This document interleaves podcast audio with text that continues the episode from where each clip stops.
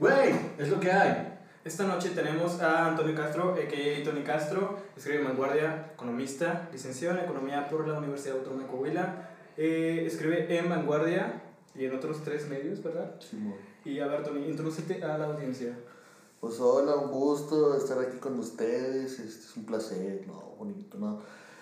Este, no, pues gracias por la invitación, este, escribo en Vanguardia, en El Soberano, en El Polemón, hago videocolumnas y le sigo haciendo mucha la mamada en otros rublos, pero aquí, que ando, no sé cómo la hago, pero a veces no duermo, sí me drogo, nada, no, no, no me drogo, no uso nunca crico, el chile el crico no, pero... Esta noche igualmente nos acompaña Valeria Fuentes ¿Qué onda, Raza? ¿Cómo y? Alejandro Yamaguchi como host del programa. Buenas noches. Y cuéntanos, Tony, ¿por qué economía? güey? ¿Por qué decidiste estudiar la hermosa carrera de Qué economía? carrera tan, qué pregunta tan perra, güey. No, realmente, mira. Así que es pendeja. No, no, Güey, qué pregunta de primer día de clase, güey. sí, A ver, O Tony, sea, párate. re- Realmente yo iba a estudiar, yo iba a estudiar Derecho, güey.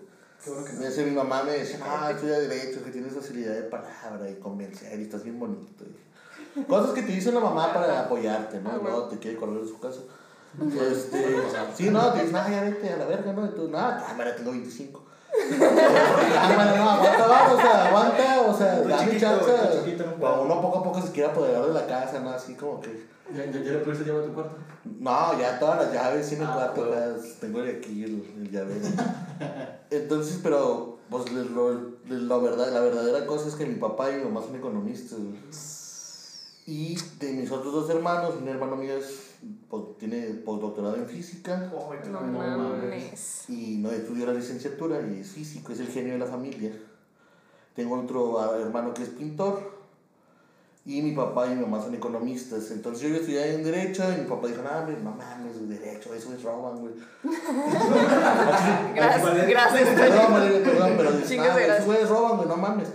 Y pues tu pinche corazón no va, no va a poder robar, no, pues Oh. sí, estudié comunicación. Y dije, ah, güey, pinche ciencia, eso no es ciencia, güey, o sea. Eso, eso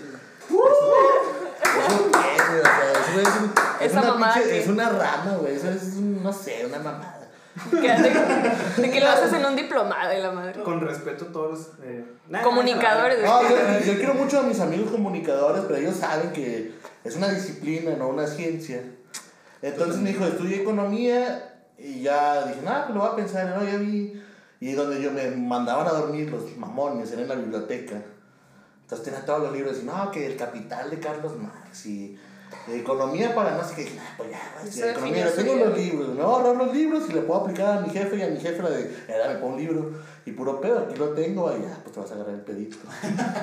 los primeros semestres, vale, los primeros semestres. cuando- Perdiste. De- después de... Sí, no, los primeros semestres pues vine saliendo de la prepa, salí a los 16, o sea. Perdiste el chance de pedir dinero para los libros y luego ya en la 18 y peda. ya como que sí me daba remordimiento para comprar los libros. Y ya por eso estudié economía, pero siempre me ha gustado la rama de las ciencias sociales. O sea, una u otra cosa iba a estudiar derecho, sociología, economía, historia. Iba a seguir Sí, por las sociales. Una cosa de Nada, exacto. No, no, pues la economía tiene muchas, mucha rama de ciencias exactas, estadística, matemáticas. Hace mucho modelaje, eh, cuestiones sociales. ¿Cómo modelo? No, o sea, Elvin Klein me buscó la otra y dije, no, güey, o sea, yo estoy con Morena, güey. entonces Perdóname. No, no puedo hacer dos marcas a la vez. Pero no, entonces ya dije, no, pues economía, mi carnal es físico, es un pinche genio, le hace a la Está mamá. bien, mamá. Pues, eh, no, está gordo, ¿verdad? pero este, nada, es bueno el vato. No, qué chingón, la neta. Y, No, es que- y mis papás pues siempre han militado en la izquierda, porque mis hermanas tienen nombres bien raros. Mi hermano mayor se llama Pavel Castro y mi hermano del medio se llama José Martí Castro. O sea, ese es... No A veces sí, sí, su propio nombre este, es irreverente, o sea, aturde, ¿no? O sea, llegas y a un derechairo le dices, no, me llamo José Martí Castro, ya, se va a indignar nada por el nombre. Y mi hermano, y mis dos hermanos viven en Chiapas, uno vive en Tuxtla y otro en San Cristóbal, y mi hermano del medio, con el que yo tengo más, a- más apego, este, es grabador, hace grabados, o sea, hizo apenas su estudio, es, pues anda, ahí impulsando la, es artista, es pintor, y entonces le anda haciendo ahí a la, Bastante a la mamada, va, y el otro, este, Le echa ganas, le pero- echa ganas, pero le hace la mamada, pues date, Es va. el artista de la O familia. sea, sí, estos güeyes que andan así sin playera, y haciéndole acá a la mamá, y viven en San Cristóbal, o sea, en la ciudad más cosmopolita de México, güey, donde encuentras un italiano, un francés, entonces ahí anda el vato. Entonces, Mi hermano, pues, güey, sí, gigante, güey, barba, o sea, ¿han visto a Hagrid de Harry Potter? Sí. Que es mi carnal, pero un poco más delgado, güey. Y luego en Chiapas, güey, o sea, la, la complexión de un chapaneco está chaparrito y este güey es dos metros, ¿no? Entonces, es raro, pero pues ahí. Mi otro hermano, pues, en la- está en la universidad de la exacta de Chiapas y, y yo me quedé aquí como hijo único, consentido. Te quedaste en la En casa. la casa, apoderándome ahí poco a poco, así. Vas metiendo ahí tu chivito. No, esa tele es mía. Y, este, nada, no se crean. no. Plantas un árbol, güey. No, no, Oiga, ¿qué pasa? ¿Qué, güey? Realmente no estoy a favor de la propiedad privada. O sea, mi mamá insiste de que la casa se la va a dar a los tres, pero nada, realmente es lo de menos.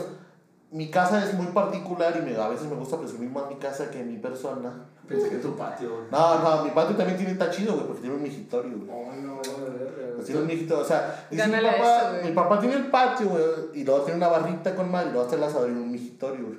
Entonces dice, güey, cuando vas y meas, güey, al baño, pues se te, se te va la plática, güey. Pues aquí meas y sigues, eh, no, O sea, pinche. Nunca te fuiste, güey, nunca te fuiste. Pinche idea mamalona, güey. Y mi casa, este, pues estaba llena de cuadros, muchos cuadros que le regalaron a mi papá. Ya hay cuadros de Toledo, hay cuadros de, este, de Guillermo Guzmán. O sea, mi casa está repleta de muchos recuerdos y cuadros, entonces la intención es de mis hermanos y mía es, si un día llegan a morir mis papás, que Dios no los quiera, aunque no exista Dios, este, este, eh, pues donar la casa a hacer un museo popular del, del barrio, ¿no? O sea, todos los cuadros que están de Cuevas, de Toledo, de Guzmán, de mi hermano también hay, donarlo. Y hacer un museo. Y hacer un museo, ¿no? Y así, dejarla como está. Cobrar. No, no, que se encargue, o sea, que sea del Estado y que el Estado cobre si quiera cobrar, si no, nosotros vamos a querer a donar. Es, pues es una intención, falta que lleguen, no lleguen calientes, no, que la casa y aquí Los Valeria. terrenos. Yo Valeria ya la tengo contratada para la hora de los chingazos, no, que yo quiero mi casa y la Sí, madre. se presentan los chingazos, ahí vamos a estar. Nos Allá- allá nos vemos. Una anécdota. Ah, bueno. Y no la quisieron contar. Aquí, o sea, no, no por acaparar, pero Tony es mi invitado. Nada, no Entonces, ¿A poco? claro, Muy claro. bueno. Bueno, yo aquí conocí a Tony. Miren, la, la anécdota está, está chida. A Tony, a Tony le gusta mucho esta anécdota. Ay. Eh, eh, cuando yo estaba, que sexto semestre más o menos, eh, iba a cargar mi clase de inglés y pues, pues de pendeja ya no alcancé lugar y me mandaron a tomarla hasta la escuela de físico-matemáticas. La grandiosa y La grandiosa escuela de físico-matemáticas, tuve que hacer ahí mi inglés 5. Entonces yo llegué y pues a mí siempre me gusta mucho el inglés, entonces pues yo estaba como pez en el agua, tranquila en mi clase de inglés. Y pues ahí, ahí había ahí de que un vato bien raro, o sea, de que ese vato que no habla con nadie, güey, y no mira los ojos a nadie y siempre está asustado. Lobo Y yo decía de que, "Ay, ¿qué, ¿qué tiene ese chavo, pobrecito?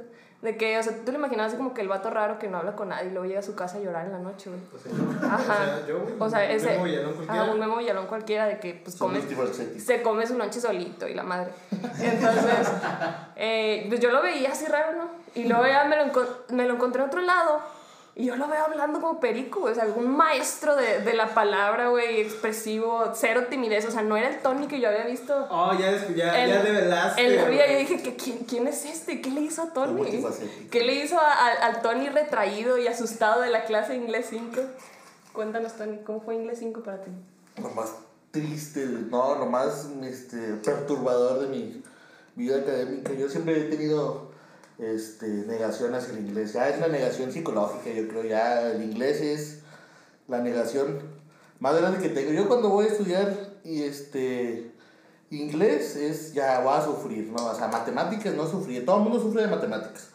Todos sufren física, química, historia. No, yo inglés era así la pinche la perdición. Yo estaba en inglés 5 con Valeria en física matemáticas. ¿no? Pero era recursa, era quinta, güey. O sea, era No recursada. güey. O sea, pero yo me las fui llevando hasta el último semestre, güey. O sea, porque Ton- me las- Tony tenía una pata fuera, o sea, para que se lo imaginen. O sea, yo, yo tenía todo pasado en mis materias de economía, pero el inglés era el...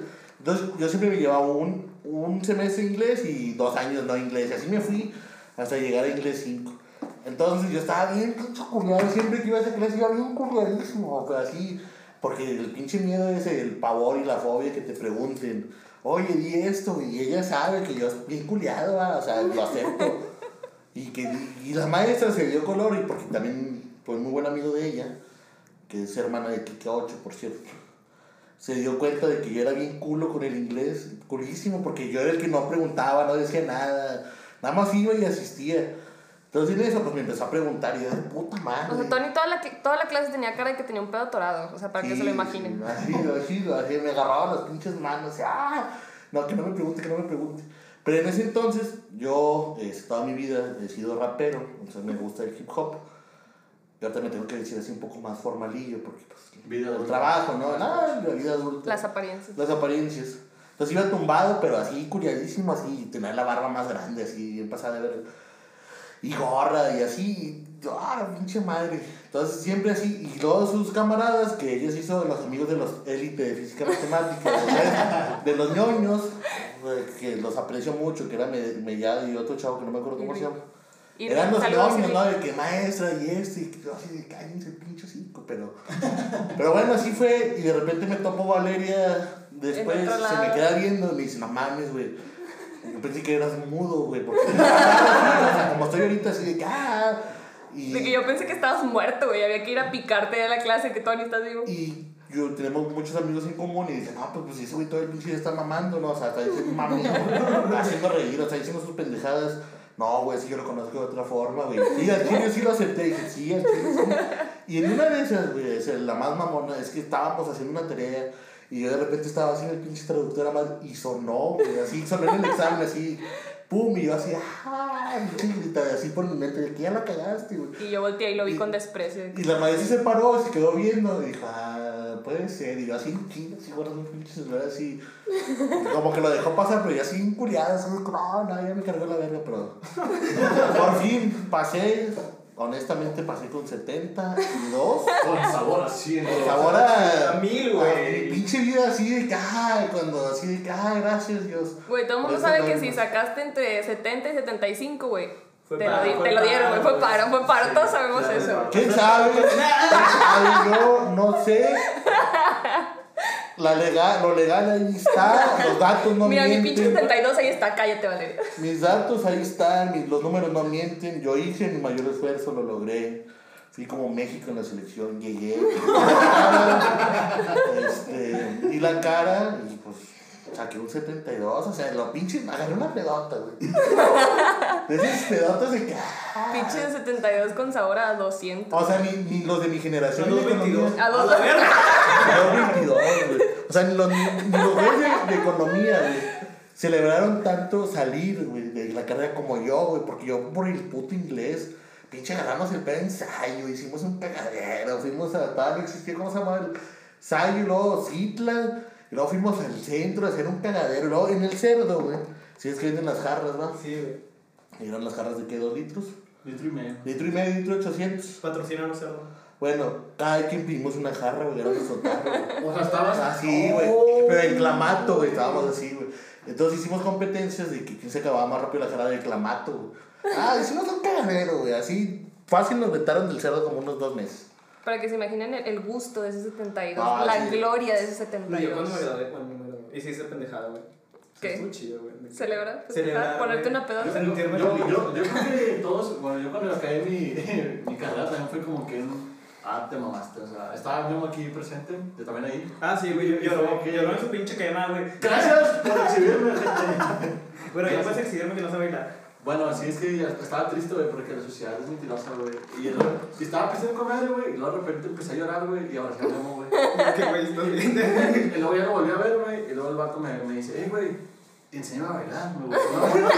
Y, y, y agarró la morra que estaba bailando, güey, le enseñé unos pasos, y luego como que se quedó así viendo como un niño así, como nerd viendo un animalito, güey. Sí, sí, sí. Y luego se fue en chinga, güey, y ya nunca volvió a hacer. Desapareció. Digo, ¿sabes qué? No puedo hacer esto. Se hizo el guiso. Se hizo, güey. Sí, se hizo. Sí, sí, sí. Campeón, un aplauso, es un campeón. Hay pocos campeones este, en esto. Eh, No sé cómo chingón lo logré, pero gracias mucho. te lo- A veces, a veces la improvisada es lo mejor, o sea, improvisando. Pero hay, hay ciertas cosas que puedes sacar como antes la de Evangelion, o sea, eso. Esa está chida, güey. Esta táctica Güey, eso- perra, güey. Demuéstraselo al grupo, güey. Es- tienes que llegar y si ves, si te gusta una chava, no faltarle nunca el respeto, cuidar todas las formas.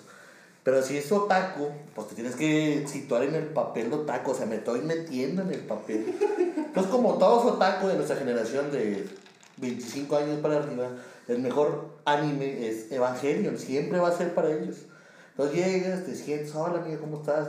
Se va a ver así con desprecio, ¿qué quieres? O sea, tú no sabes de anime. Le dices, no, pues nada más he visto Evangelion, el final, y cuentas el final de Evangelion, cuando estaban dentro de la fábrica, güey. Sola la morra va a hacer una explosión así en su cabeza, y sola te va a empezar a contar el final, que tú no te acuerdas, pura madre. Porque lo no viste ni madre. Lo viste a los 10 años en Animax, en el cable, güey, se veía borroso así. Y la morra solo te lo va a contar. Y tú, sí, sí, cuando iba corriendo, ah, sí, cuando iba corriendo. Y la morra se va a quedar enamorada de ti. Y ella te va a pedir el teléfono. Esa es la mejor forma de ligar, o sea, introduciéndote en la materia. O sea, hay que ver con quién vas a ligar. Eso es lo que tienes que hacer con un otaku, con una rockera. Con una rockera tienes que llegar y decir, Jim Morrison es hermoso, no. Oye, ¿te gusta Pink Floyd? Ah, sí. Claro, no, Pero, pero, pero Jim Morrison también es. O sea, tienes que ver el estilo, así, Sí, medio sí. hardcore. Como acá. que traes unos cosas bajo la manga y empiezas a soltar y le pega y todo. Sí, porque ya es acá con Pink Floyd y Eres pues, arte. Ya, o sea, la, la de Eres Arte como que ya lo chotearon, ¿no? O sea, choteada. ya, Ya. No, no, ya no te va a pegar, güey, ni a chingar. Sí, no, ya no va a pegar. Una, una dama hablaba. Sí, ya, ya. representación, ya. ¿Cuántas veces lo he usado contigo? O sea, No, güey, la de Eres Artes no, no mames, no me ha tocado, gracias a Dios. Gracias, gracias a Dios. Que eso existe. Ah, gra- gracias a Dios Mira. que no existe. Valeria Dios no existe, pero existe Diego Armando Maradona. Ah, gracias. Porque ahorita me dijeron que soy de Morena, sí, soy de Morena, fiel seguidor de la cuarta transformación. ¿Y por no, qué? Lo profeso, güey. ¿Por qué? Pero siempre me dicen, si eres un fanático de Andrés Manuel porque es un, para ti es un dios, no. El único dios que yo tengo es Maradona, güey. O sea, cuando Andrés Manuel logre meter el gol contra Inglaterra en el 86, Con la en mano, el güey, Estadio con la Azteca, mano. güey, ese día Andrés Manuel se hace dios, güey. O sea, Maradona puede ser lo que sea, güey. Andrés Manuel puede ser lo que sea, pero es un semidios. Maradona es Maradona, o sea, Maradona puede ser un cagadero, ese güey. es- Lo amo, güey, o sea, Diego Armando. Yo si un día me caso, me voy a casar en iglesia maradoniana, o sea. ya le dije. Una a- portería ahí con una ahí. Sí, me tengo acá, nada, la verga, yo me voy a casar así. Este, ¿y por qué soy de Morena? Este, ah, buena pregunta, ¿no? ¿Qué te llevó? No, Ah, pues mis papás de toda la vida han estado en, En la en izquierda. descuido en la izquierda. Mi papá trabaja en la, la Universidad Agraria aquí en Antonio Narro, es economista, ya lo dije. Y mi mamá estudió en la UAC Economía y estuvo en el movimiento del 84. Y mis papás siempre han colaborado, ha participado. Cuéntanos el movimiento del 84. Este, pues fue el movimiento de dignificación de la autonomía de la universidad, este, porque se estaban violando la autonomía y algunos derechos universitarios y buscaban hacer una reforma y la lograron, ¿no? que es el estatuto, antes de esta nueva reforma que hizo el actual rector, que dieron más oportunidad a los estudiantes a la toma de decisiones democráticas. Pero mi mamá participó de una forma activa y de ahí viene toda una linaje. Mi papá ha apoyado este, las guerrillas en América Latina, ha sido enlace de las guerrillas en Nicaragua, El Salvador, wow. este, fue fundador del sindicato de la Narro. Entonces es una gran tradición de izquierda y a partir del 2006, cuando fue el primer fraude a- a- con Andrés Manuel, este, mi mamá me dio de regalo, yo creo que para mí ahorita lo valoro tanto, que el regalo que me dio, porque yo cumplo el 31 de julio, llevarme a una, la manifestación más grande. Ah, no te creas. ¿Mande? La el regalo más grande que me pudo dar mi mamá fue llevarme a la manifestación más grande en- acerca del repudio por el fraude, que se juntaron 3 millones de personas en el Zócalo Capitalino el Fuiste 30 de julio. hasta la Ciudad de México. Hasta la Ciudad de para- México. Mi, mi, mi mamá fue a todas las eh, concentraciones, ha ido a todas las concentraciones de Andrés Manuel antes de ser presidente. Entonces me llevó y ahí poco a poco nos fuimos este, Metiendo. en metiendo y estando, ¿no? Y realmente pues nunca hemos estado peleando por un puesto. Realmente es una cuestión de convicción y de principios. Realmente no, o sea, si ahorita en esta cuarta transformación con el gobierno de Andrés Manuel me toca ser barrendero, que es un, un trabajo totalmente este, respetado y digno, pues voy a ser barrendero si es para contribuir al movimiento. Esa es como que mi intención. Ahí mismo empezamos a colaborar. Pues Diego también estaba muy joven, Diego tiene 30 años, el diputado Diego. Y pues ahí los dos empezamos a participar, mis hermanos, sus hermanos, y se empezó a hacer esta pequeña generación de morenos del 2018, de la cuarta transformación. Y no nada más colaboramos en la lucha este, de Morena, sino también contribuimos y apoyamos otras luchas, ¿no? O sea, la lucha zapatista sí la aceptamos, la, la apoyamos, ¿no? La lucha de abajo, la lucha de las comunidades indígenas, la lucha campesina, las luchas estudiantiles, como ahorita pasó con Moesco, las respetamos y si necesitan apoyo, pues entramos, ¿no?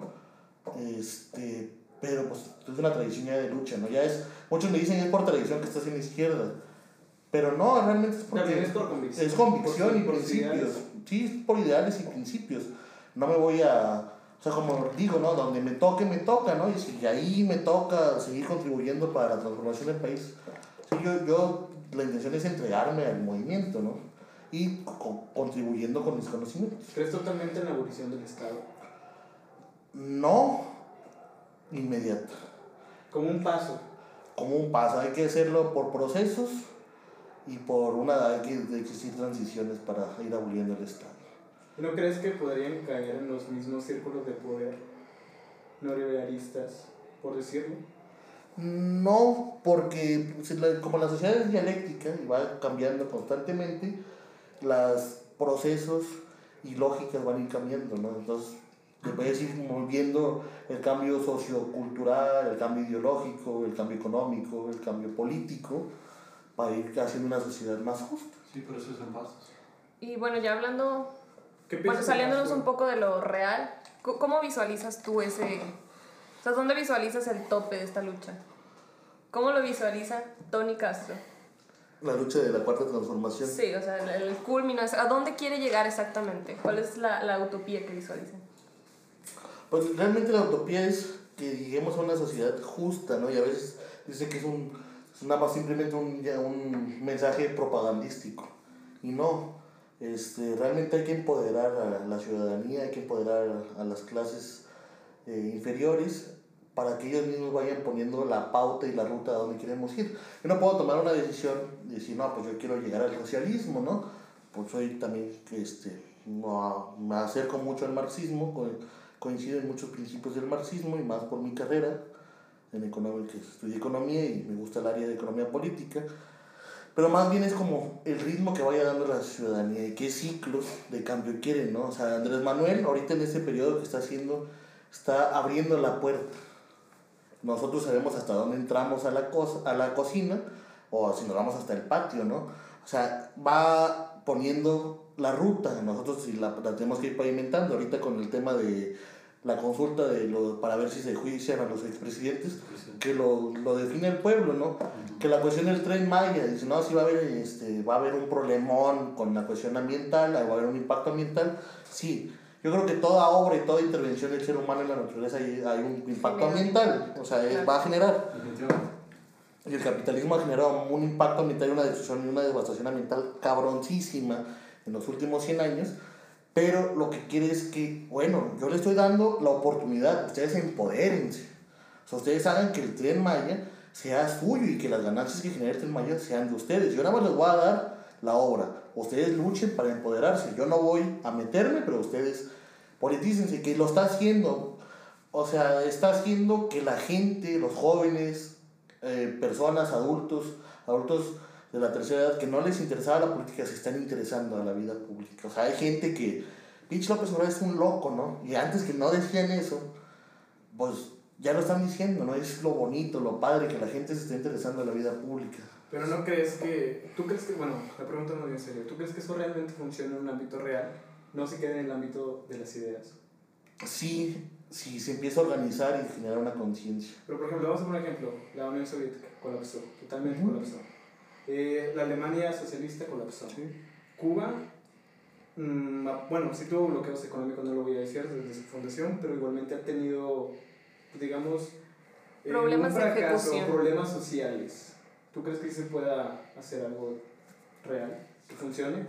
Sí, pero no en lo inmediato. O sea, se tiene que avanzar. Cuba, puede decir, no, Cuba, no puedo estar diciéndote ahorita que Cuba es la panacea, es lo mejor que ha pasado y no existen carencias porque caería un error y caería un engaño a mí mismo y a ustedes.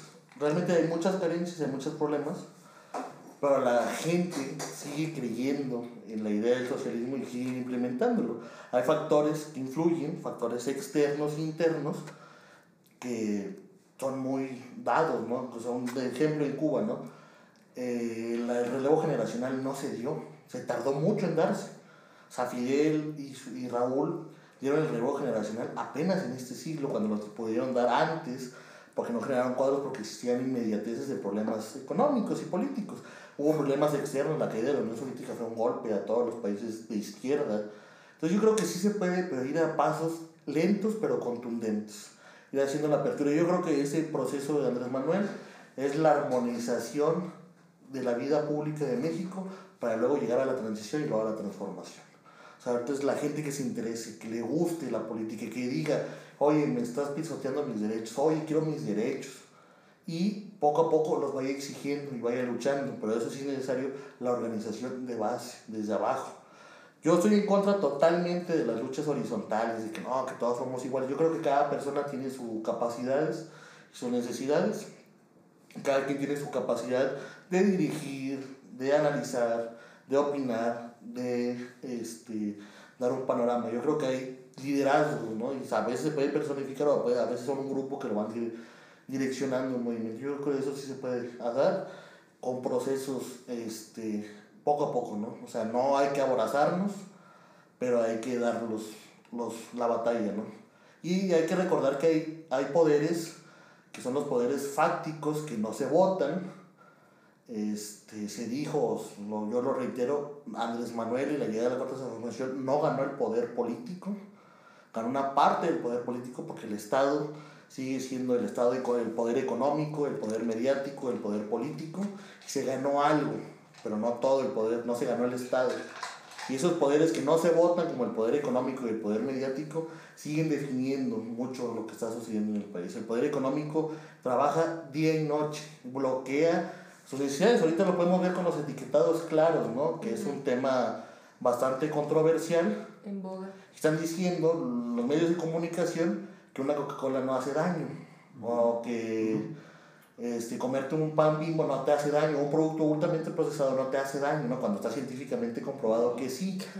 Y el poder económico trabaja 24 horas, ¿no? Entonces hay que ir dándole la batalla de una cierta forma. Yo, los mexicanos estamos despertando, para bien o para mal estamos despertando y le están entrando al calorcito del debate. Eso es lo que más me gusta. O sea, yo insisto, hay gente que, mis familiares que no entraban a hablar sobre política, ahorita día y noche de que, sí, pinche Andrés Manuel, habla bien lento, pero ya se interesó de la política, ¿no? Eso es lo bonito. No, y sí, totalmente de acuerdo. Por ejemplo, yo que pues, realmente yo no me involucro mucho en la política, desde todo esto que ha pasado es como que así de que se prende el foquito y lo volteas a ver y empiezas a escuchar las opiniones de los demás, lo que se debate, lo que se propone y te empiezas a... Concuerdo completamente con eso que está diciendo Sara. Te Yo aquí, despierta. yo aquí tengo un punto que creo que es importante tocar. O sea, nos hablas de, y me gustaría escuchar tu opinión también al respecto, nos hablas de que lo importante es hacer que la gente se interese en la política. Yo creo que a lo mejor y ese sería un concepto muy sesgado cuando lo quieres llevar a hablar de las clases bajas, que también lo mencionaste, porque estamos hablando de que las condiciones de una clase baja, o sea, el contexto de una clase baja es completamente diferente al de nosotros. O sea, nosotros aquí estamos sosteniendo una plática que va a salir en Spotify, que está grabada a través de medios electrónicos, nos hablas con tecnicismos, con un lenguaje elevado, etc. Todo el conocimiento que nosotros estamos manejando aquí se va a quedar aquí, se va a quedar en, de nuestra clase para arriba, nunca va a bajar por la manera en la que lo estamos manejando, por la manera en la que estamos distribuyendo la información. Tú no vas a llegar con una persona con un perfil bajo, ya sea educativo, económico, y le vas a decir, o sea, güey, interésate, o sea, vaya, esa persona está preocupada por trabajar y tragar todos los días. No, no va a consumir este tipo de contenido, no va a consumir el debate, no va a, a interesarse en ese debate. ¿Cómo vas a resolver ese tipo de puntos? Vaya, no es una crítica, sino que te pido tu opinión de cómo vas a llegar a esas clases que no tienen ni siquiera un, el, vaya, el nivel educativo para acceder a este Es que, tipo de eh, contenido. Solo para complementar el comentario de Valeria, eh, por ejemplo, los derechos de las mujeres indígenas, ¿quién nos escribe? Es, es un poquito mi problema con los derechos humanos, también sobre Las este luchas. Las mujeres Exacto, mujeres blancas exacto. privilegiadas que Es un punto, es un punto muy y La van a importante. publicar, no sé, güey, en cielo. Y no mames, ¿quién tiene acceso al cielo? Incluso, incluso yo desde mi no van a condición... comprenderlo, güey. O sea, yo, yo tengo mi educación universitaria y Valeria habla conmigo con sus Claro. de abogada y no entiendo, güey. Yo hablo con ella con mis tecnicismos, no sé, de contabilidad de costos, güey, o algo así, y no y no nos entendemos. entendemos. O sea, siempre va a existir ese sesgo. Y por ejemplo, Sí. ya el, el caso en específico que menciona Memo. O sea, incluso yo como mujer, aún en mi condición de mujer y con las desventajas que pudiera representarme socialmente ser mujer, yo soy una mujer educada en una ciudad urbanizada, vaya, en una zona urbanizada. Entonces yo no puedo llegar a querer escribir artículos o hablar de personas en un contexto en el cual yo nunca he vivido, en el cual yo nunca he estado. O sea, seguimos sesgando y manteniendo el conocimiento y el debate político, que es de lo que estamos hablando, el interés en la política del país, lo seguimos manteniendo en un sector. ¿Cómo vas a penetrar los sectores bajos a los cuales no les vas a llegar con información? Sí, es muy complicado. Yo creo que mm, eh, hay un romanticismo a raíz del tema de la pobreza, hay un romanticismo este, sobre la clase trabajadora. Yo creo que hay que bajar el discurso. Mira, yo siempre he dicho, hay niveles de debate, ¿no? O sea, aquí tenemos un nivel de debate que le vamos a dar a un público que va a entender ese nivel de debate que tenemos. O sea, yo, pues, voy a, voy a hacer una apología a mi persona, Escribo en vanguardia y uso muchos tecnicismos porque le estoy haciendo el debate no hacia la, el público en general, sino a los intelectuales. O sea, una persona como yo que no tiene todavía su título, le está hablando a los güeyes que se creen que son doctores en economía y no saben ver el panorama que está sucediendo en la realidad. Entonces, tienes que hacer la lucha en todos los niveles. Creo que, que, la- entrarle a la, a la gente pobre es el lenguaje más sencillo. O sea, es demostrarle en su condición donde están. Y no vas a ir ahí a ser el líder ni a sumar, vas a ir a escuchar lo que ellos, su sentir y su, sus problemáticas. Porque nosotros siempre queremos generalizar las problemáticas de los pobres. No, si el problema es económico. No, pues no. No necesariamente es económico. O sea, es el problema de. Voy a tocar un tema que no me corresponde y lo respeto totalmente: el problema de las feministas. O sea, el problema es. Es que, ¿por qué dice el presidente Andrés Manuel que va a hacer totalmente una crítica? Dice, no, es que se van a, me- va a haber menos feminicidios cuando aumente su calidad de vida y tengan mejores ingresos económicos. No, es un problema cultural. ¿Cómo vas resolviendo esos problemas culturales? Entrando, escuchando las problemáticas, teniendo un contacto con la gente. Hay que asumir nuestra capacidad, nuestra clase social, nuestro, nuestro derecho a ser privilegiados, ¿no? Y ese derecho privilegiado no hay que abusarlo. Porque ahorita estamos aquí agarrando el pedo sabrosamente, este, vamos a llegar a un público por internet que a veces las clases bajas no, no van, a, van a tener este acceso, pero es yendo a territorio, yendo a conocer realmente las carencias sociales y hablarles y enseñarles, pero no de una forma arrogante ni burda, sino tú vas a ir a aprender los problemas. Hay, yo cuando dice, ahí otra vez, cuando dice Andrés Manuel que el pueblo es sabio, es sabio, ¿no? O sea, se la tuvieron pelando 36 años en el periodo neoliberal y no sé cuántos años más atrás y siguen ahí, ¿no? O sea, los campesinos, yo conozco gente campesina de aquí de General Cepeda que están luchando por lo del cimario y basurero tóxico, que son unas personas que nada más estudiaron tercero de primaria, pero saben un conocimiento político, económico, o sea, le aprendes.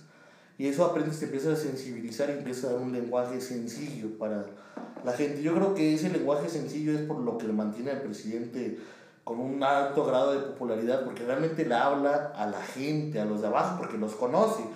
Pero quitando fuera la montura del, del posicionamiento laboradorista es ir a las zonas, romper ese miedo, romper ese romanticismo, Esa barrera. esa barrera intelectual. Es que yo soy el intelectual, yo hago el análisis científico y estadístico. Sí, pero chingas a tu padre y madre, porque ahí sí van los dos incluidos, y abuelo y abuela, de que no todo es el pinche análisis de aquí para acá, del escritorio para atrás, güey. O sea, hay que ir a territorio, hay que ver cómo están las condiciones. Pues, Vas a hablar sobre el tren Maya desde tus oficinas en Reforma, ¿no? 232, pues no mames, ¿no? O y conoce la situación, sensibilízate y busca una solución. Y puede ser que tu análisis esté, sea objetivo, realmente estás diciendo puras falacias.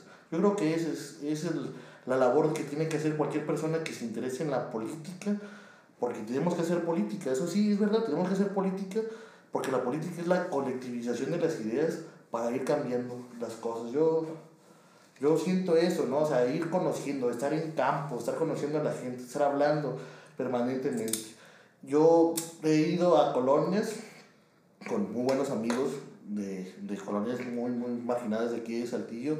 Hay una colonia aquí en Valle Oriente que está atrás, o sea, yo, ni Cristo, Cristo les da la espalda, ¿no? Está atrás del Cristo de las galeras y la gente te, tiene un, un, un conocimiento popular impresionante, o sea, es un respeto, ¿no? Que te dicen cómo esforzarte, te levantas en la mañana, tienes como con 30 pesos, cómo haces 100 pesos y le das de comer a tus hijos y todavía inviertes para tener tu negocio. Tiene un negocio de hamburguesas, un, una amiga mía que se llama Fernanda, que le mando muchos saludos, este, que cómo hace, cómo hace el dinero para invertir y todo darle de comer a sus cuatro hijos, ¿no?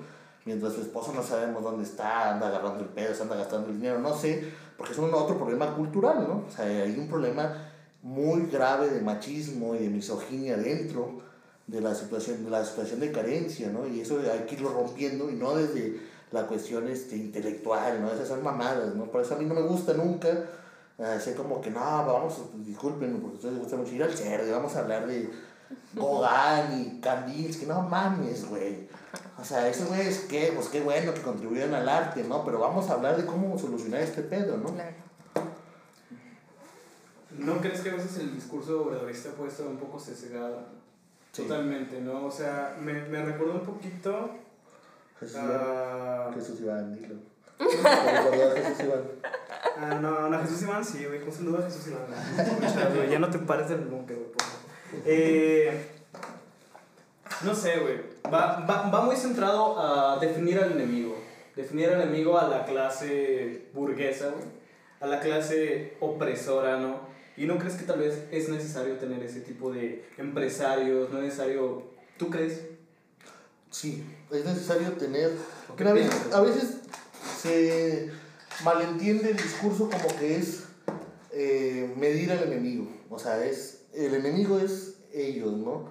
Pero en ese proceso de cambio y de armonía, tenemos que buscar a todos los sectores. O sea, la cuarta transformación gobierna para todos, como tanto empresario como gente pobre, ¿no? Entonces tienes que tener a los empresarios para la generación de empleos, porque no puedes, o sea, estás atado de manos, ¿no? Y a veces sí cae mucho, el discurso del obradorismo cae mucho en, en que revive y mata muertos. O sea, Andrés Manuel ya, se, ya un tema pasó y lo vuelve a revivir de la nada, porque le gusta vivir de la polarización y de la, de la polémica. Pero es necesario, yo creo que nosotros como militantes y de, de la cuarta transformación, tenemos que más nosotros exigirle que buscar la, la- el consenso con los empresarios en esta etapa, en la etapa de transformación. Si es que vamos a dominar y colectivizar los medios de producción, sí, está bien, pero ahorita no hay condiciones ideológicas ni materiales Totalmente. para hacerlo. O sea, están las condiciones naturales, porque el sistema capitalista está en decadencia de hace 100 años. Así es. Pero el capitalismo está mutando, güey. El capitalismo está mutando. No, el capitalismo muta porque es dialéctico. Cada crisis es una crisis de corrección del, del, del capitalismo. Una crisis es, le da, le vuelve a dar vida al capitalismo. O sea, una crisis le sirve al capitalismo.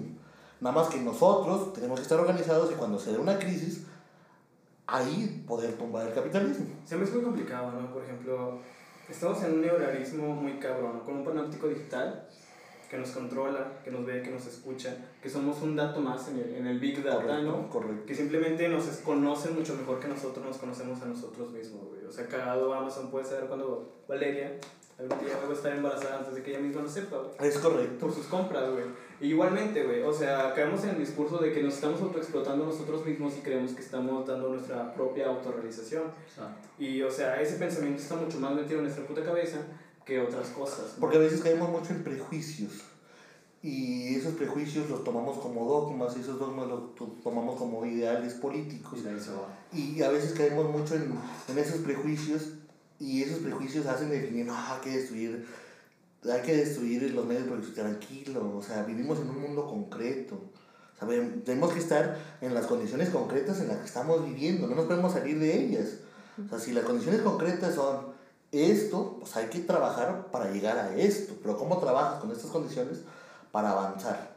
O sea, yo estoy totalmente de acuerdo que el capitalismo se hizo voraz y muy agresivo en ese periodo neoliberal y más en ese periodo de las nuevas tecnologías y el Big Data, que ahorita me están escuchando y mañana voy a abrir Facebook y los algoritmos me van a salir anuncios de Amazon, porque ya lo dijiste ahorita, y se va a estar acomodando, pero las, no podemos llegar a ca- caer tampoco en la resiliencia de que las máquinas nos van a dominar, porque somos los creadores de las máquinas.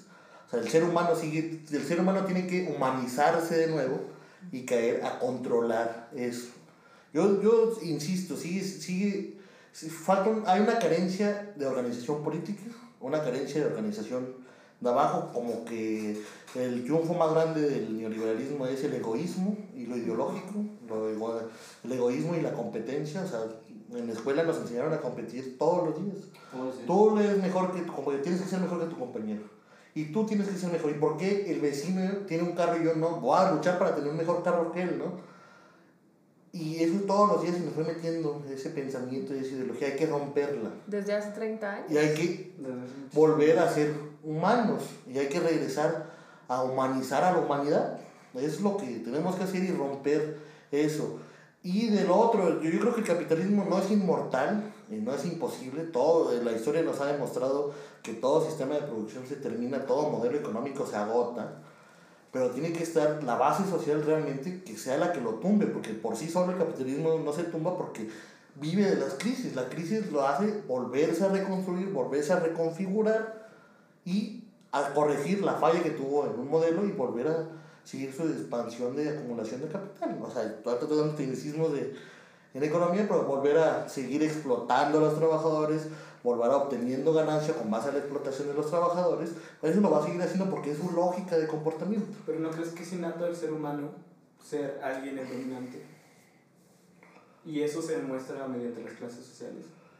Sí, porque hay como que hay más información en la clase que domina. O sea, la clase dominante tiene la verdad, ¿no? O sea, ellas, ellas manejan la narrativa, ellas manejan el poder económico, ellas manejan, hablando ya en, ellas manejan los medios de producción y las fuentes de trabajo, pero la única forma es que los que dan, los que dan su vida para ese trabajo, si se organizan, pueden hacer un desmadre. O sea, y yo siempre había puesto un ejemplo, Bichos. Eh, bichos, ¿No has visto O- bichos nunca? Claro, pollitos en fuga, ¿no? O simplemente un día, todo el mundo hemos visto a esas personas que a veces ya les tenemos un prejuicio y un odio, no sabemos por qué, a los guardias de la universidad que andan de traje con una camisa blanca y pantalón. A veces. Y dices, no, es un porro y me va a estar chingando la madre. Simplemente está haciendo otro trabajo. Pero imagínate que si un día todos los guardias que no son, no están contratados en la universidad, si son subcontratados, paran la universidad. No, ni madres, queremos que nos sindicalicen. La paran. Eso les causa un problema. Y eso tiene fuerza, pero ¿cómo lo haces con organización? Y no es una cuestión personal, sino una cuestión colectiva. Y poner lo colectivo antes de lo personal. Que está muy difícil. Yo creo que va a ser una lucha que yo creo que nos vamos a morir y va a seguir, ¿no? Pero hay que, hay que dejarla, hay que empezarle a escribir. Si no la empezamos, si no la escribimos ahora, puede ser que los problemas ambientales nos ganen antes que, Totalmente. que podamos acabar con este sistema. Pero ¿no crees que la tecnología nos ayude en eso? ¿Sí? El fin del trabajo, Jeremy Rifkin.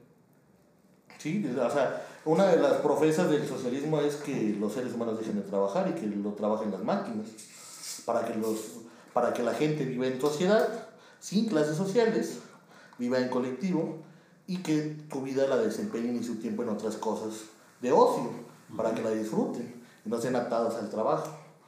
Eso sí es verdad, ¿no? La tecnología nos ayuda y es la innovación tecnológica la que nos va a ayudar. Por eso las redes sociales es un gran instrumento para comunicar.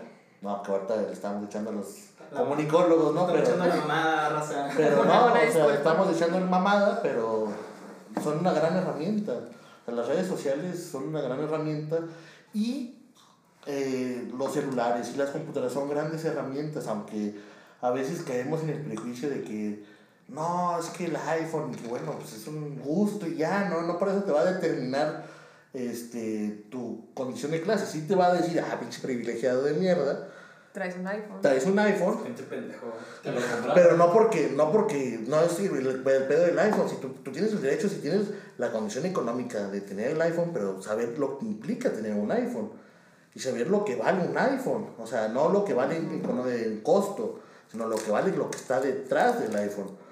O sea, perdón, o sea, eso sí, este, es importante conocerlo, pero tú tienes el derecho y porque tienes ganas de un dinero, porque ejerces un trabajo para comprártelo.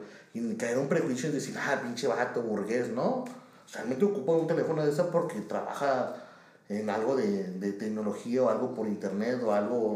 O sea, yo, yo trabajo con, con, en Morena en tomar fotos y tuve que comprar el Huawei con la mejor cámara, ¿no? Porque... Mejor relación calidad-precio. Sí, para que llevar una cámara, pues es como que mucho pedo y de un celular tomas una foto y la subes en corto. Eh, yo creo que ahorita tocando el punto de lo que dice Tony, creo que actualmente mucha gente cae en el error de pensar que decir privilegiado es un insulto. Decir, o sea, le dices a alguien privilegiado y se ofende y te dice, no, claro que no, yo no soy privilegiado eh, porque trabajo, ¿sabes? O sea, no, ser privilegiado no es un insulto, solamente es una condición social y nadie te está diciendo de que, güey, no te compres un carro, no te compres un celular, no te compres una computadora porque ya eres un dice, privilegiado güey. y eres un pinche criminal. No, claro que no. Todo se trata de la conciencia, güey. O sea, si tú tienes privilegios, tienes cosas que otras personas no tienen, al menos saberlo, güey. O sea, nadie te está diciendo que no lo compres, que pues eres un pinche corrupto nada más porque traes un iPhone, claro que no. Eh, sino que tengas la conciencia de, de, de cómo llegó esto hacia ahí, de por qué lo consumes, de por qué lo compras, de cómo llegó a tus manos el dinero para consumir ese producto y también que hay personas que no están viviendo el mismo contexto ni las mismas condiciones que tú. Ser privilegiado no es un insulto, raza. Creo que actualmente en los debates que se manejan, mucha de la gente a la que llega esta palabra de privilegiado lo, lo siente o lo toma como un insulto. ¿Y- ¿No y- crees tú? ¿Y cómo debería manejarlo alguien? O sea, me pasa, porque me pasó una vez que me dijeron privilegiado. Y digo, y lo entiendo, pero yo vengo de, de abajo, trabajo, estudié, voy 10 horas al trabajo, he estado tiempo extra, etc. Pero nadie ve eso atrás. Entonces, ¿cuál es la mejor manera de... Digo, a- cuando uno habla con tecnicismos o algo se le complica mucho a la gente. Este, ¿Cómo uno abordaría ese tipo de, de, de situaciones?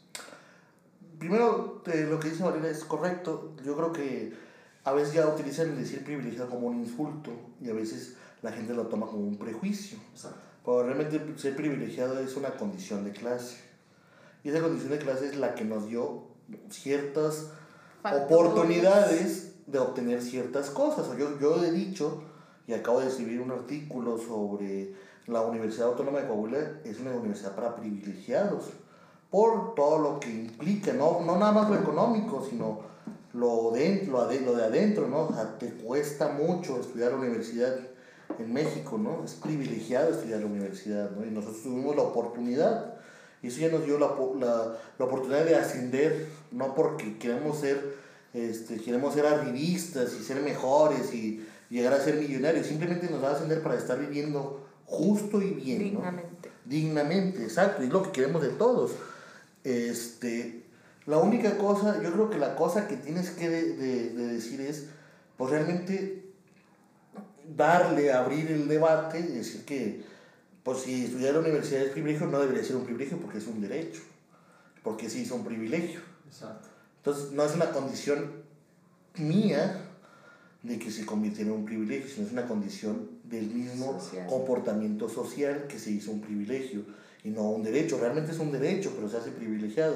O sea, el acceso al Internet es un derecho, pero lo hace, se hace un privilegio porque tienes que tener una computadora o tienes que tener un celular. O sea, muchas, muchas circunstancias que realmente son derechos que se hacen privilegios por la falta de acceso, que no te dan las herramientas ni los instrumentos para acceder a ello. Y eso rompes los prejuicios y, y rompes el, la, bul, la, la, burda, la, perdón, la burla hacia ese eres un privilegiado. Y ya es muy usado, o sea, ya se puso una palabra de moda. Ah, maldito privilegiado, y maldito privilegiado, ¿no? Y sí, no somos privilegiados, pero no, no, eso no nos implica, o sea, que tenemos un- una visión colectiva que queremos cambiar, o sea, que, que queremos implementar una ideología nueva, ¿no? Ujú. Entonces yo creo que es, es eso, para ir rompiendo yo creo que esos, a veces esos debates que a veces son tediosos y ociosos, que simplemente nada más es dar vueltas porque es golpetear por golpetear, ¿no? Exacto. Y estar chingando por estar chingando, ¿no? Privilegiado y privilegiado. Básicamente ese es el contexto, ¿no? O sea, Chingando chingar, por güey. Y hay que, hay, que, hay que aumentar el volumen de los argumentos y bajar el, el volumen a la grilla, ¿no? O sea, golpetear, pues está bien, yo no, voy a, yo me voy a pelear contigo para estar golpeteando, ¿no? Yo quiero argumentos, ¿no? O sea, o sea, aquí estamos dando buenos argumentos sobre cosas que yo sí comprendo. Y otra cosa es que, ah, ese es un pinche privilegiado porque gracias a que llegó Morena ya tienes un trabajo, ¿no? Ah, no, pues, sí, por eso, pero no fue como que por eso, ¿no? Sino por una lucha constante y permanente. Ah, ya por eso ascendiste, ¿no? Pues no. O sea, yo creo que ahí se rompe y en el debate, y hay que ver los niveles de debate. O sea, no vas a llegar con el mismo debate intelectual, con los compas, con tu familia, con tus Ujú. amigos, con Sí, sí, sí. con las otras tipo con otros sectores de la sociedad no hay que ir matizando el discurso Y ya ahí en, dentro de, muy relacionado con este concepto de privilegiado, otro concepto que también está muy de moda actualmente, que a mí la verdad me encanta que haya conceptos para todo, es el de la interseccionalidad. O sea, hay, hay muchísimos factores que configuran un privilegio. O sea, todos somos en cierta medida privilegiados por distintas razones, porque el, el contexto este del que nos habla Tony, en él influyen muchísimos factores, desde tu clase social, tu sexo, tu, tu género, eh, tu nivel educativo. eh, todos esos factores conforman esta situación de privilegiado, más privilegiado, menos privilegiado. Entonces, todos estos factores están atados los unos a los otros. Entonces, yo considero que tienes que dirigir la lucha considerando todos esos factores. Por ejemplo, no, no, no va a ser la misma condición la de un campesino en la zona norte del país, a la de un campesino en la zona sur del país, a la de un campesino que además es indígena, a la de un campesino, porque claro, hay campesinos con nivel universitario, también hay campesinos que no tienen nivel educativo. O sea, to- todos esos factores conforman una realidad específica de cada una de las personas y se tiene que considerar si tú quieres llevar la lucha a un lugar. O sea, a lo mejor y suena muy complicado el tener que, que tomar en cuenta cada uno de los factores que conforman la realidad de una persona, pero es algo que se tiene que hacer si tú quieres llevar la lucha a un lugar. O sea, es, es un matiz muy, muy específico entre la colectividad y lo individual, porque es claro, quieres llegar a un punto colectivo, pero no puedes hacerlo sin tocar la individualidad de cada persona. Ajá, este, y tienes que, o sea, primero tienes que direccionar tu lucha, ¿no? ¿Qué es lo que quieres luchar y por qué? Y escoger por qué tienes que luchar y a dónde vas, cuál, cuál es la ruta, ¿no? O sea, esa ruta que ahorita estamos con ese gobierno, pues la ruta de la cuarta transformación y de contra la corrupción. Y es una lucha muy concreta, ¿no? Limpiar la casa de corrupción, limpiar la casa de la corrupción, borrarla, quitarla, desterrarla, ¿no? Pero hay luchas muy concretas, como esto de ver de las diferentes condiciones y matices que existen en la sociedad en la que nos encontramos. No es lineal la burguesía, la clase media y los pobres, ¿no? Entonces existe entre eso mucho, muchas eh, pequeñas este, em, sectores vulnerables o no vulnerables que están dentro de esa cuadratura que acabo de definir. Y eso nos lo puede enseñar mucho en lo, en lo teórico, pero lo podemos implementar en la práctica. La educación popular. O sea, Paulo Freire, la educación popular es meterte a la comunidad, aprender y que enseñarte y este, sensibilizarte de cómo trabaja la comunidad para así interpretarlo, para trabajar en comunidad. O sea, decía, ¿cuál es la persona más explotada en Estados Unidos? No, pues el negro. Pero el negro hombre tiene privilegios. No, no tiene privilegios. Claro que sí, porque tiene más privilegios que su esposa negra. Pero entonces la esposa negra tiene más, más privilegios. No, creo que no, porque ella es la última. No, que su hijo. Y luego si te vas más al terreno ya quitando, el hijo tiene más mayor privilegio que la naturaleza, porque puede destruirla al momento de estar jugando.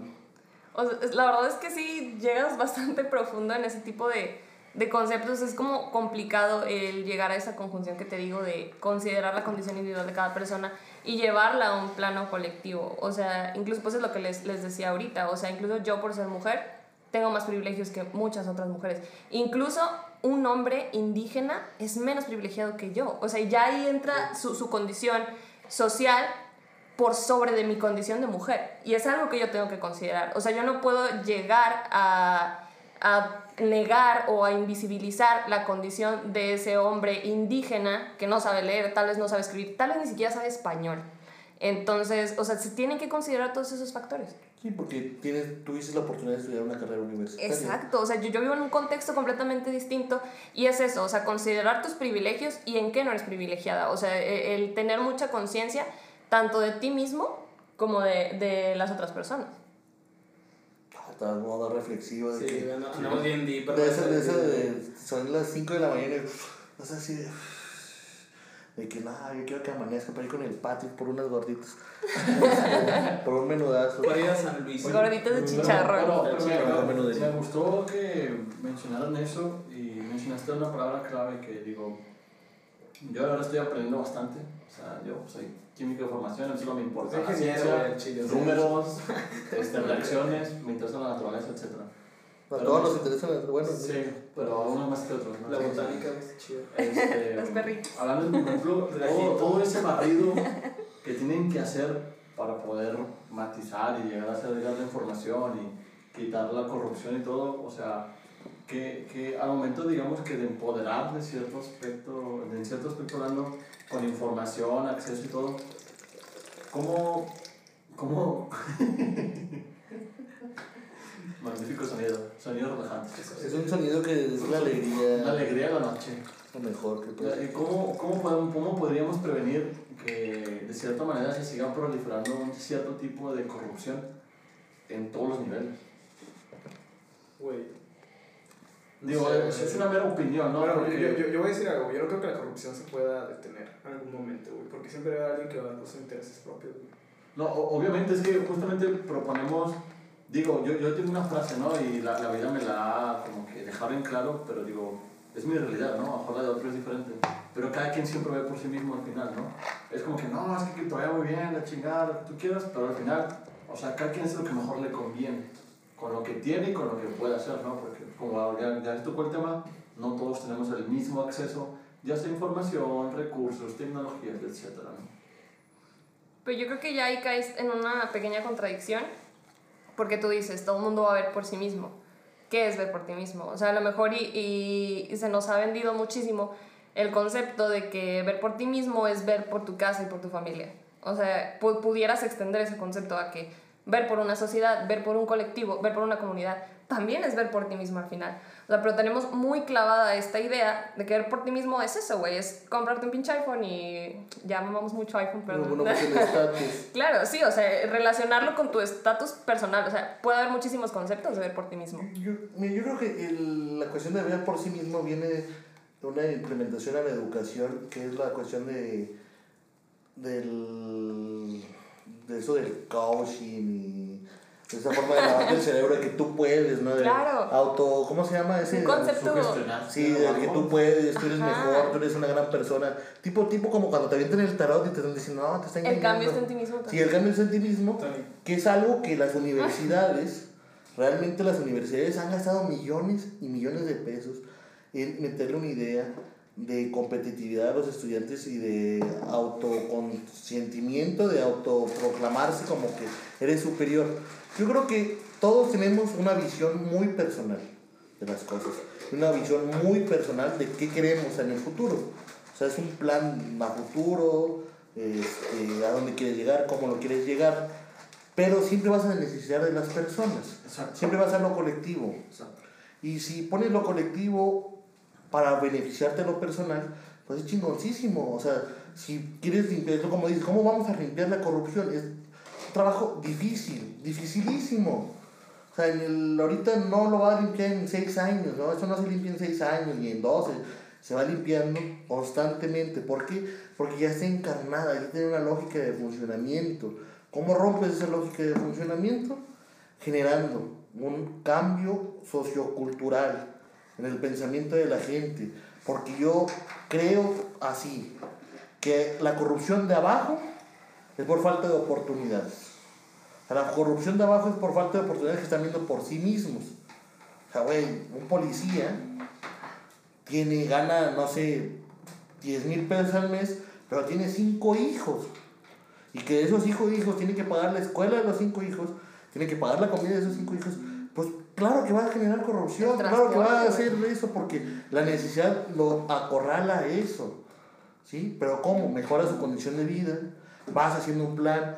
Yo no voy a caer en un prejuicio, pero hay programas también de educación sexual. Tuvo cinco hijos cuando las condiciones económicas que tenía no lo podían mantener los cinco hijos, ¿no? Y no es culpa de él, es una responsabilidad que tenemos como sociedad dentro de la formación que estamos dando, en, fuera y dentro de los centros educativos, para generar ese bien personal. O sea, yo no estoy en contra de que tengas un iPhone y que tengas un buen carro. Qué bueno que estés creciendo, qué bueno que estás aumentando, qué bueno que estás mejorando tu calidad de vida. Ese es el fin último que todos queremos, que todos mejoremos nuestra calidad de vida. Porque si te lo critico es un prejuicio mío. Más bien es que teniendo esa posición privilegiada, esa posición de poder, no la utilices para hacer nepotismo y explotar a la gente. No lo utilices para seguir enriqueciéndote, como si lo hicieron, este, lo que nosotros estamos sacando, el tema de los Oye y todos esos temas, también el tema de lo de David León y Pío López Obrador, que es un tema que utilizaron recurso público, que fue el tema de los Oye, recurso público de nosotros, de nuestros padres, para enriquecerse. Eso sí es utilizar tu posición privilegiada de poder para eh, tu bien personal. Eso sí está gravísimo. Y lo de Pío López Obrador y David León también es un tema gravísimo, que no demostraron las aportaciones voluntarias que hicieron, y si fueron voluntarias, si no fueron voluntarias, ¿por qué no se dijo en su momento? ¿No se te hace que aportación voluntaria es una forma de suavizar? Es una forma de suavizar, claro que sí, es una forma de matizar un hecho. Pudo ser un soborno, pudo ser lo que sea, es un hecho. Pero la ventaja que tenemos es que yo si hubiera sido Andrés Manuel, lo dijo de otra forma, pero yo si hubiera dicho de Andrés Manuel, yo voy y los denuncio. Dijo, yo voy a declarar, ustedes denúncielos. O sea, le está diciendo a la derecha, ustedes que tanto me quieren golpetear y quieren que me baje de la presidencia, vayan y denúncienlo, pónganme para declarar. Aquí puede ser Valeria, bueno, nos puede decir el mecanismo, pero yo voy a declarar. Eso es hacer lo, público, lo privado público, ¿no? Y no utilizar el recurso público para fines privados, ¿no? O sea, es...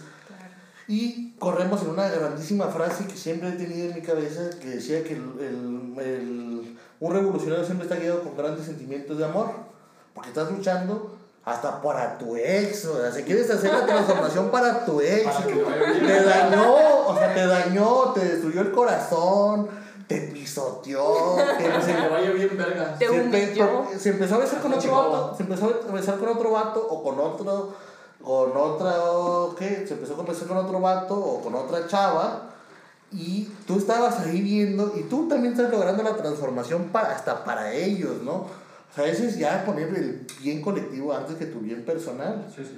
O sea, eso es, eso es, terri- eso es impresionante. O sea, eso es lo que yo les decía a las compañeras del Moesco, ¿no? O sea, a mí me preguntaban porque estuvieron conmigo en la carrera y unas tienen estudiando otra carrera. Y me dijeron, oye, ¿qué? Le dije, sí, la lucha que ustedes están dando es una lucha muy concreta. Una lucha económica, porque se, se hubo una indignación a raíz del aumento de una cuota. No es realmente un problema de violación, no es un problema de acoso, no es un problema de Solo por la foto. por la cuota.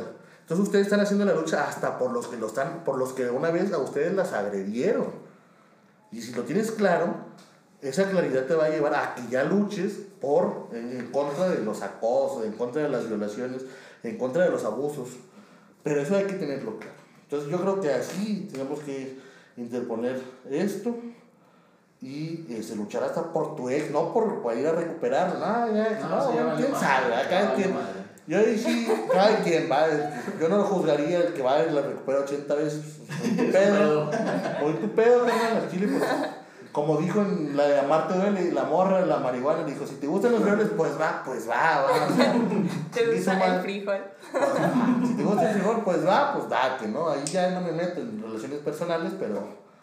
Pero sí, pues, yo creo que así es la forma y es una ruta. Yo creo que ahí sí, ya hay que, a veces hay que caer a ser idealistas. La, una, una cosa que yo veo en un umbral de mi vida que así tiene que ser, ¿no? Puede haber muchas opiniones divididas y a favor, y es lo importante ir este, fortaleciendo una idea y no caer en, en la poli- en poli- polarizar y en caer en que en la negación, ah, estás diciendo, estás diciendo mamadas, no, no es cierto, no, pues no.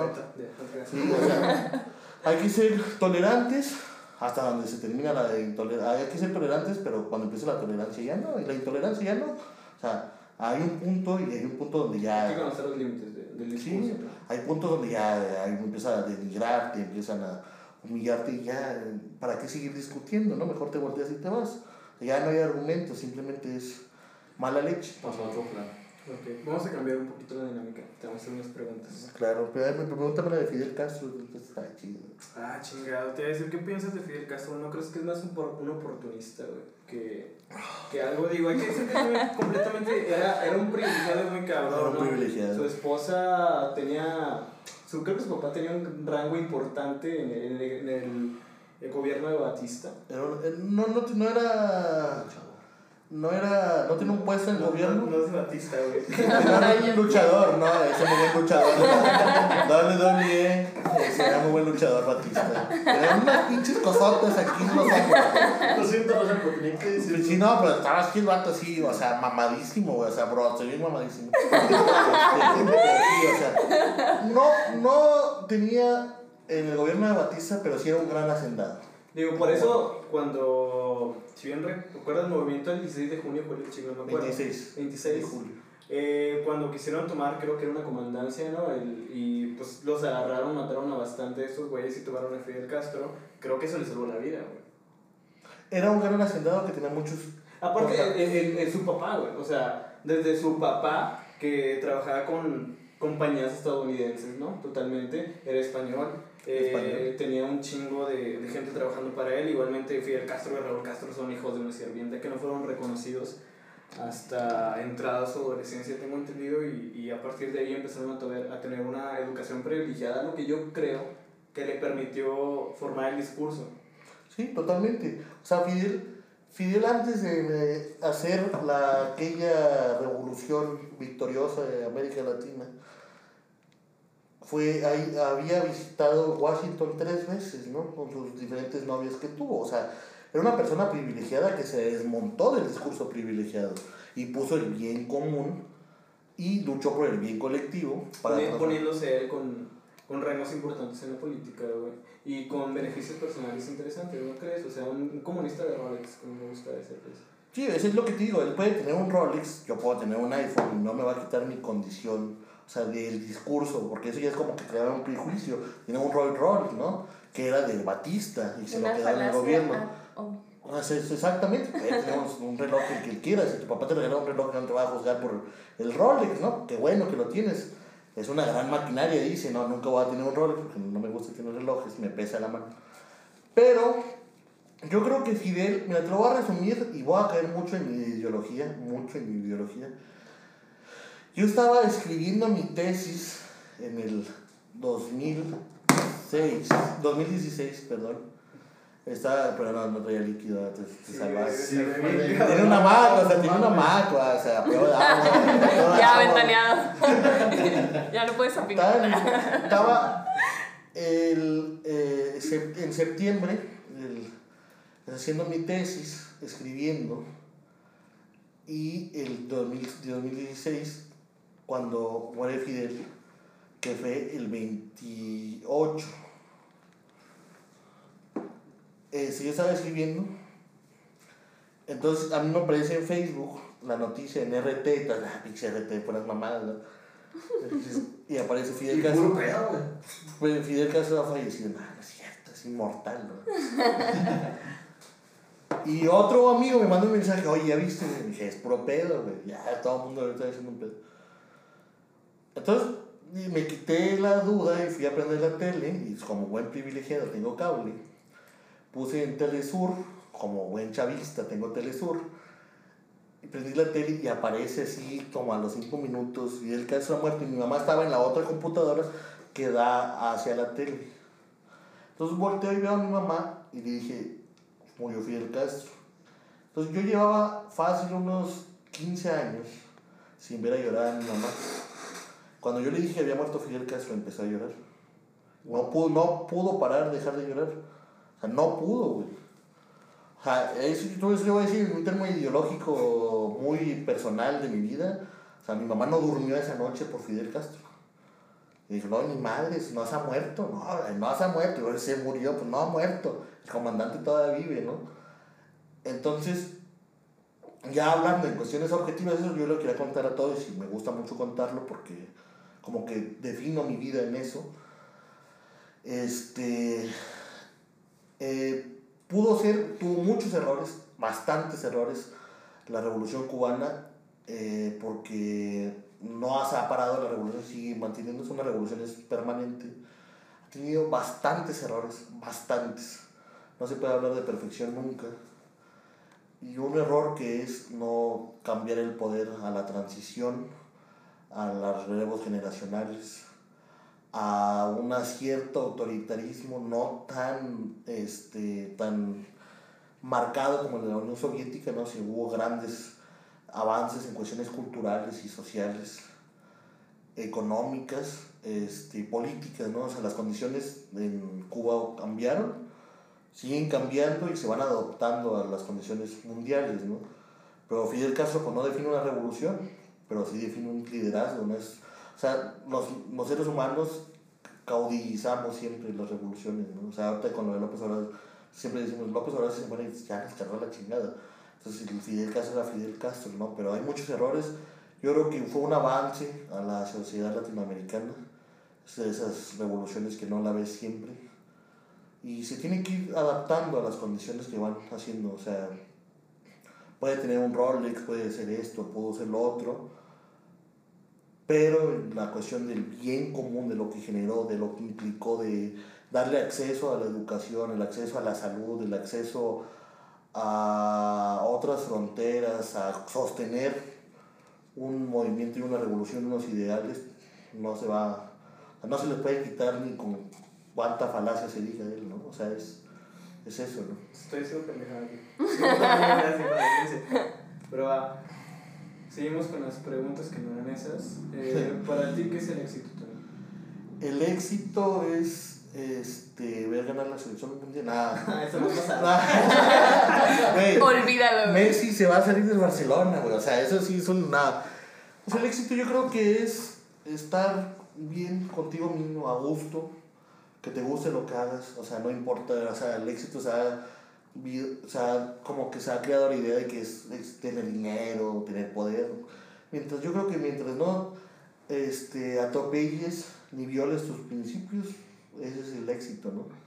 Ir creciendo como persona, como humano cada día es éxito, ¿no? O sea, es construir, ir construyendo a la mano con muchas personas o algo, es el éxito. Sin importar que exista dinero, poder, ¿no? Mientras sigas gustando, haciendo lo que te gusta, lo demás sale sobrando.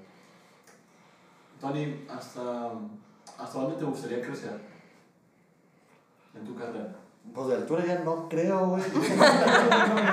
estoy a dieta, güey. O sea, si me están diciendo por algo, estoy a dieta, güey. Estoy adelgazando, este, no tomo, ya no como carbohidratos. Ahorita, un ratito, eso no se le niega a nadie.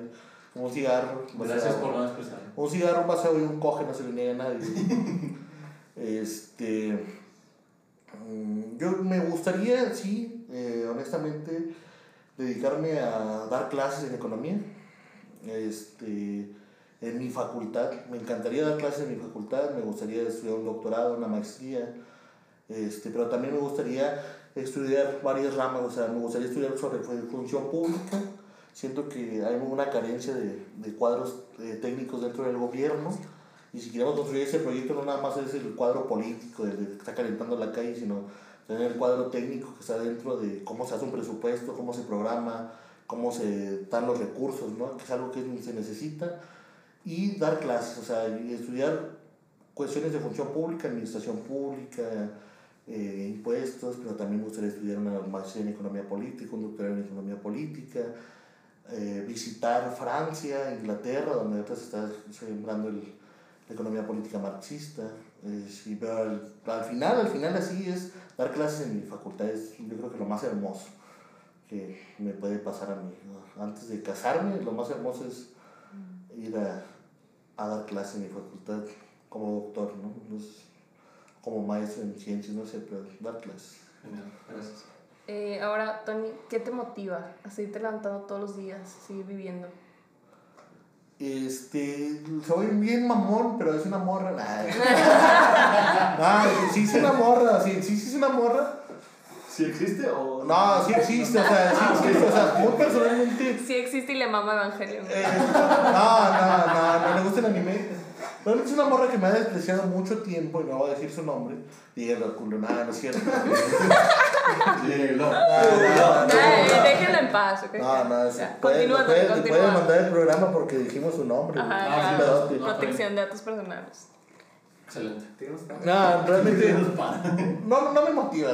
O sea, a mí me motiva mucho, yo creo que la gente, o sea, el, el, el pueblo. Yo cuando a mí, para desestresarme, voy con la gente. Voy a las colonias que hemos generado contactos a platicar con ellos y eso me, me motiva día con día, o sea, para hacer lo que sea, hasta para hacer, dar clases, me motiva eso para dar clases, o sea, eso me motiva, me motiva el ánimo de la gente, me motiva que hagan por sí mismos, por ellos propios, hagan organización, hagan política, hagan movimiento, le chinguen.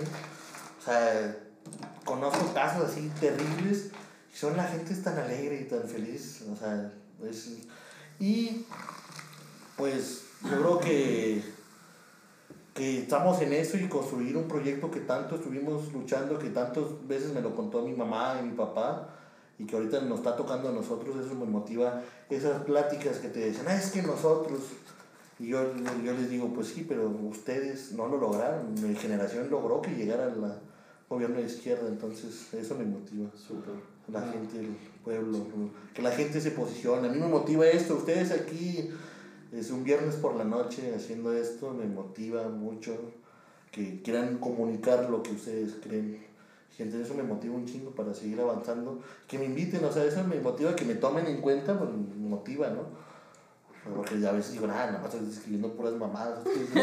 No sé si la gente le guste o no me reconozca, ¿no? O sea, no busco reconocimiento, pero es necesario para la autocrítica y la crítica, ¿no? Para saber si voy a Sí, hacer un... de hecho. Va, va otra vez. ¿Cuál es tu lugar favorito en el mundo? ¿Cuál es tu lugar favorito de haces? El Robert Antonio Caso o el Loreto. Ay, no, los nombres, es lo que no sabía. Este. ah, Está ahí, perro. No tengo uno en sí. Este. Pero me gustan muchos lugares de. Me gusta Saltillo de noche. O sea, me mama Saltillo de noche. Yo siempre he dicho que Saltillo de día es una cosa y Saltillo de noche. Y el centro de. Saltillo El es centro otra de Saltillo cosa. de noche. Y Coincido también. vas, no sé, manejando briago sobre el mirador y volteas a ver Saltillo y... No manejen pedos, mamá- O sea, no manejen borrachos, pero vas, volteas, así ves la... la, la- ¿cómo se llama? Vista al mar, ¿no? Ves Saltillo y lo ves y dices, wow, que, o sea, me mama mi ciudad, o sea, sí me mama Saltillo. Puede haber ciudades mucho más bonitas, pero Saltillo es hermoso de noche. De día tiene un como contraste que dices, güey, neta, así Saltillo de día y luego de noche cambia desde una perspectiva. Y una, a mí me gustan mucho las plazas públicas de ciertas colonias de Saltillo que están olvidadas o que no le dan su importancia. Hay una plaza en, en la colonia latino que tiene un kiosco y lo tienen olvidado y me gusta el kiosco y la plaza y se ve el árbol. Está chida. Allá por la colonia, una colonia fifi, en la colonia de San Ángel, hay un jardín, o sea, una plaza que es un jardín, no tiene ni para sentarse. Pero nadie le pone atención, o sea, ni los que viven ahí, pero hay árboles, hay nogales, hay ardillas, y ahí nada más hay un, así como que una toma de agua y ir ahí, a veces voy ahí entre semanas 12, de 1 de la mañana, o sea, a veces sí me, me- se me quedan viendo las señoras y casi, pero ahí estoy, o sea, te relaja. Esa, y en la colonia del kiosco hay un kiosco, ahí por el Seguro 2 hay un kiosco color blanco, que lo tienen olvidado, pero está hermoso ir ahí, o sea, hay ciertas plazas de, o sea, las plazas públicas con jardín, con árbol, me gustan mucho de Saltillo, no sé, tienen algo importante. Wow. Tony, ¿cuál es tu día favorito del año? De los 365 días. Mi día favorito del año. No tengo en sí un día favorito. Porque creo en la dialéctica. O sea, soy fiel seguidor de la dialéctica. Yo creo que cada día es uno nuevo. Pero este, yo creo que cuando estoy a gusto, no hay un día así como que no, pues el primero de enero. O sea, yo creo que un día cuando estás con tu familia, estás con tus amigos, la estás disfrutando bien. Odio los domingos y los martes. O sea, yo escribí uno que se llama Morir en, Mar odio, o Morir en Martes, que luego se una serie, creo. Escribí un pequeño fragmento de por qué odio los martes y los domingos. Pero estar así, o sea, cotorreando, a gusto, pasándotela bien sin preocupaciones, es un día favorito. Yo creo que una fecha así específica no tengo. Wow, increíble. Ok, Tony, dinos una película que tú dices, a huevo todo el mundo tendría que ver esta película. Juego de gemelas, güey. ¿Neta? Me mama ese peli, güey. Güey, me mama juego de gemelas, güey. O sea, mi per mama, o sea, perdónenme, güey, es mi gusto culposo, pero yo lloro, güey, cuando la, la niñera le dice, ¿eres Annie o Halley? No mames, Halley la abraza y yo empiezo a llorar así. Porque las películas de romance, o sea, tengo un gusto culposo con esa película y las películas de romance de los 90 para adolescentes que tienen la vida resuelta, 10 cosas, código de ti. Me parece un gusto excelentísimo, Tony. Me, me maman, o sea, siempre lloro, aunque la veo dos veces, lloro en la película porque te proyectas queriendo ser el personaje. Pero así una película que sería interesante que vieran, este... em, yo creo que la de Medianoche en París, de Woody Allen, aunque pues Woody Allen es pedófilo y tiene muchas cosas, pero es un genio cinematográfico. Es Manhattan es muy buena película.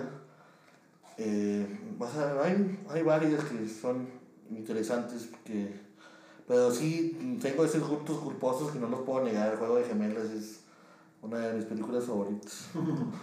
Diez cosas que odio de ti, ¿no? O sea, y soy fan de Atrévete a Soñar, eso sí es verdad. Ah, chingón. Un álbum musical que crees que todos deben escuchar. L.A. Woman de los dos. ¿Cuál? L.A. Woman de los dos. Ese fue el disco cumbre y el que destruyó a los dos. Este, pero muy, muy buen disco. Y. Ah, sí, toma mucha agua. Sí, güey, como un verbo va como estamos acabando. Sí, pero sí, L.A. Woman es un disco que todo el mundo tiene que escuchar una vez en su vida. Va, ahora viene una preguntota. Bueno, ya nos comentaste de tu familia, de tus hermanos, toda la trayectoria, cómo ha impregnado tus ideales, tus principios. Pero coméntanos, igual si quieres fabricar tu familia o alguien externo a tu familia, ¿quién es tu modelo a seguir? Mi modelo a seguir es, este, yo creo que mi hermano del medio es un modelo a seguir que tuve, fue una referencia, este, una referencia en muchos aspectos.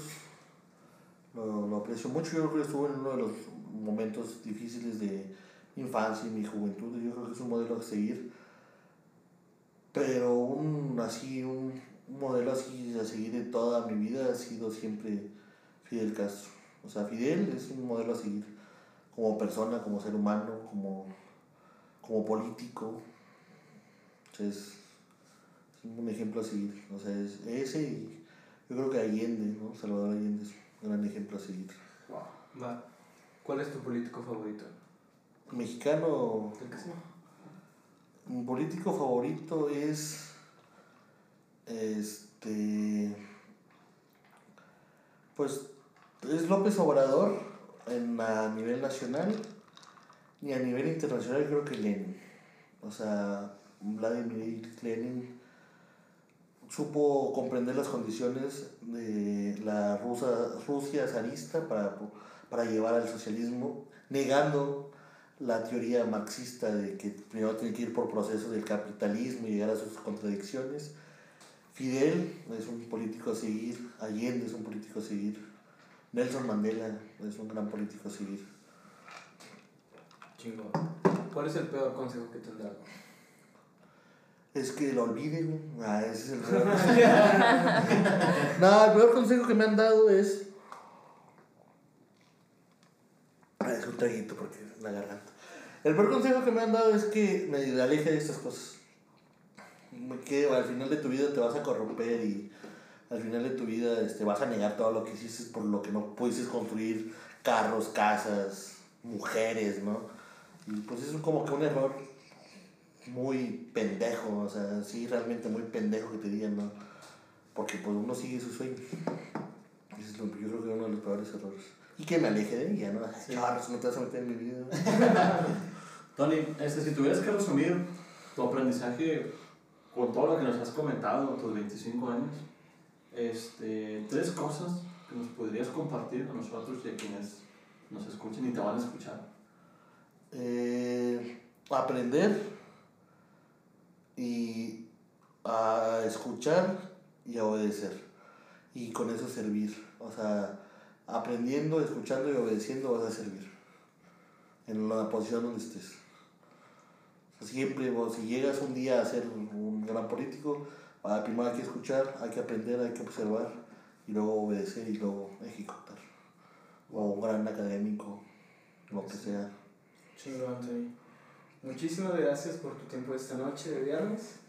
Eh, las botellas siguen aquí. La mesa sigue aquí. Estás en tu casa. Simplemente vamos a apagar el micrófono y vamos a dejar de grabar. Pero me gustaría que nos comentaras cómo te podemos buscar para leerte. O sea, cómo, cómo podemos meternos a la red y leerte. Pues, este. Antes de que te nos escapes. Sí, Con el rol. sí, no, ya iba a correr, no, no, vi la botella, y, pero vi que le estaba cerrada la puerta y dije, no. este, yo en Facebook como Antonio Castro y en Twitter, por fin abrí Twitter, me ganó el centrismo. Me siguió, me sentí Sí, muy contenta de que me haya Ah, el, seguido. el centrismo me ganó porque rechazaba cualquier cuestión del centro porque Twitter no se usa acá, pero bueno, me, me dobló. Entonces en Twitter estoy como Antonio L. Castro B y en Facebook como Antonio Castro. Salgo con una foto demasiadamente mamadora, Como debe ser. como debe ser, o sea, Obviamente, claro. pero ahí me pueden buscar. Y este, cual- cualquier mensaje que me manden, en Instagram también soy como Antonio Castro, bajo SLW, que es saltillo, pero en una... Lenguaje aeronáutico. Ajá, exactamente. este, pero ahí me pueden seguir y cualquier duda, pues ahí, o cualquier comentario, cualquier mentada de madre que me quieran hacer adelante y me pongo, o sea, no tomo nada personal, entonces para cotorrear y esto, sí, ahí, adelante. Magnífico. Muchas No, pues, gracias, Tony. sí, estuvo gracias. chingón, estuviste Estuvo chingón. Muchas magnífico. gracias. Ah, a ustedes gracias por la invitación y espero que no sea la única vez. No, no, no sí, venir a hablar, para echar un roncito, va, o sea. Pero no, o sea, ojalá que sea, qué bonito perro, ladra. ¿no? No, de, de hecho se enojó porque no, no. Eso tiene que seguir. Ah, Y por lo pronto ya terminamos el día de hoy. Vamos a pagar todo esto. Y agradecemos bastante tu tiempo, tu disponibilidad y tus sabias palabras. la verdad. no, Muchas gracias gracias. a ustedes, siempre a ustedes y cuando quieran, aquí estoy disponible a la hora que sea. Yo siempre lo digo, hora, día, el que sea. A mí no me importa domingo, sábado, lunes o viernes. Cualquier día y cualquier hora estoy disponible. Magnífico. Gracias, Tony. Gracias. Buenas noches. Bye, Rosa. Chidote, vatos. Cuídense, los ama Tony.